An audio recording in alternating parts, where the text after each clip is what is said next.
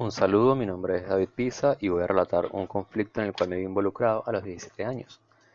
Los actores principales son los compañeros de mi curso, del liceo, quinto año, y también la profesora de matemáticas y la coordinadora del departamento de matemáticas.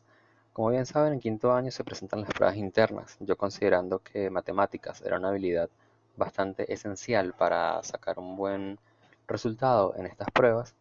decidí, digamos, liderar lo que era un cambio en cuanto a la asignación de la profesora, ya que existían dos profesoras en el liceo, una que era bastante buena y nos podía ayudar y otra que era bastante mala, lamentablemente.